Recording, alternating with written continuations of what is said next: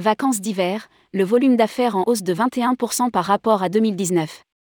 Baromètre les entreprises du voyage, Orchestra. Si volume d'affaires généré par le secteur intermédiaire on et offline progresse de 21% pour les vacances d'hier, le nombre de clients reste en retrait de 16% par rapport à la même période en 2019.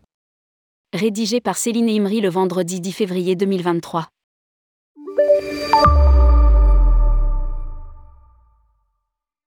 Les entreprises du voyage viennent de publier les données issues de l'Observatoire des vacances des Français, avec Orchestra, qui concerne la période du 4 février au 6 mars 2023. La hausse du panier moyen se poursuit. Le volume d'affaires généré par les opérateurs de voyage on et offline pour les vacances d'hiver affiche une hausse très sensible de 44% par rapport aux mêmes vacances en 2022 et de 21% par rapport à celles de 2019, avant Covid. Lire aussi, voyage, le secteur intermédiaire perd 30% de clients cet hiver. Si le volume d'affaires est en hausse versus 2019, le nombre de clients reste lui en retrait de 16% par rapport aux vacances d'hiver 2019. Il est toutefois en hausse de 13% par rapport à 2022. Le budget familial consacré aux vacances, panier moyen, explose, plus 44% par rapport à 2019 et plus 27% par rapport à 2022. Cette évolution résulte de la hausse du prix des billets d'avion, de l'affaiblissement de l'euro par rapport au dollar et du fait que les Français qui ont les moyens de partir en vacances se lâchent. Indique le communiqué de presse des entreprises du voyage. Six destinations long courrier dans le top 10.